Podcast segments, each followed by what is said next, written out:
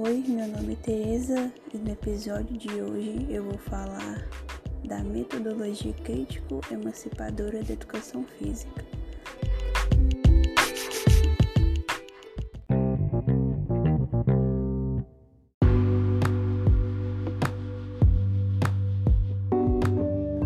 Primeiramente, é importante entendermos o contexto da educação física no século passado.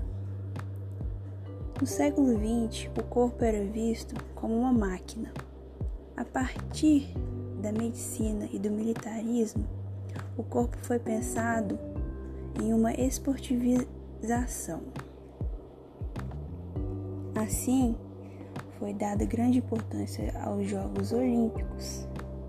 E isso foi transmitido para a escola, onde a educação física escolar a partir disso, foi vista como uma forma de preparação do corpo dos alunos para o esporte. E quem sabe virar jogador profissional ou apenas cultivar esse pensamento da esportivização.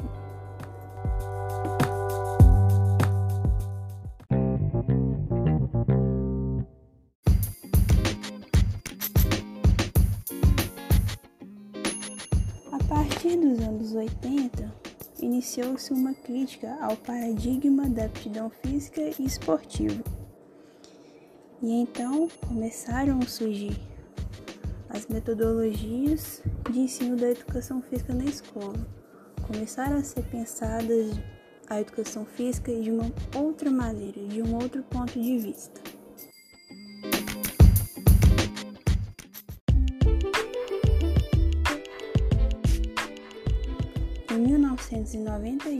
A partir de Eleanor Kunz, com a publicação do seu livro Educação Física, Ensino e Mudanças, iniciou-se a discussão sobre a metodologia crítico-emancipatória, mas somente em 1994, quando Kunz publicou seu livro Transformação Didático-Pedagógica do Esporte, que consolidou-se essa metodologia.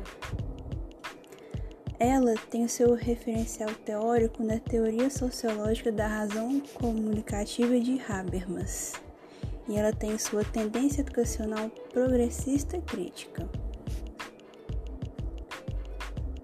Habermas era da escola de Frankfurt e acreditava que só é possível atingir a emancipação através da crítica, compreendida como autorreflexão.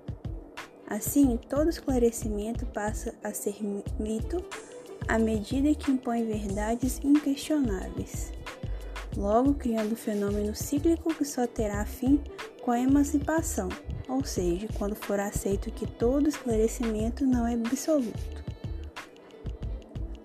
A emancipação seria uma superação do próprio esclarecimento, que deve partir do questionamento de conceitos e verdades estabelecidas pelo modelo científico positivista.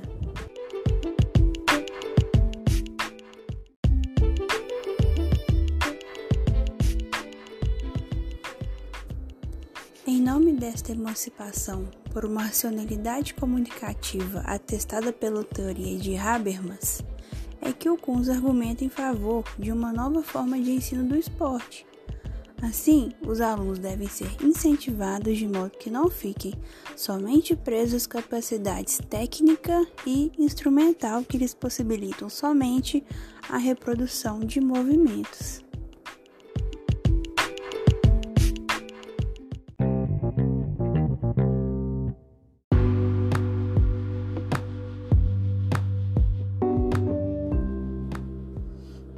Na metodologia crítica emancipatória, o seu objeto de estudo é o movimento humano, o esporte e suas transformações sociais.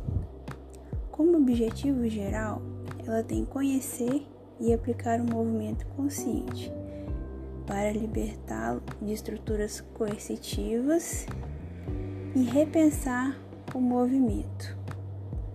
A partir disso, são dados conteúdos como o esporte, a dança e até atividades lúdicas. Nela, seu objetivo mais importante é a formação de sujeitos críticos e autônomos para a transformação da realidade em que estão inseridos, por meio de uma educação de caráter crítico, reflexivo e fundamentada no desenvolvimento de três principais competências. A primeira seria a competência objetiva. Ela visa desenvolver a autonomia do aluno através da crítica. A segunda é a competência social. Ela refere-se aos conhecimentos e esclarecimentos que os alunos devem adquirir para entender o próprio contexto sociocultural. E a terceira é a competência comunicativa, que assume o processo reflexivo responsável por desencadear o pensamento crítico e ocorre através da linguagem, que pode ser caráter, de caráter verbal, escrito ou corporal. Dessa maneira, o esporte principalmente nada é mais do que uma invenção social e não um fenômeno natural. E sim, ele é parte de um contexto social.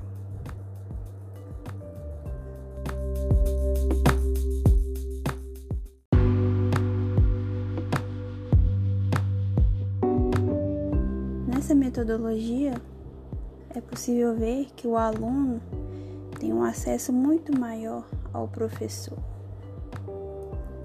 e que o tempo todo eles estão em uma comunicação e sempre há uma problematização do assunto tratado em sala de aula. Além disso, a avaliação do conteúdo ela é feita a partir do processo de ensino-aprendizagem dos alunos.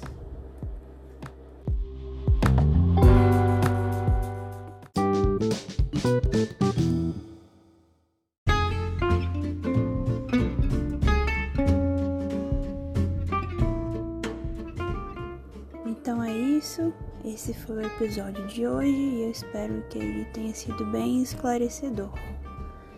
Tchauzinho.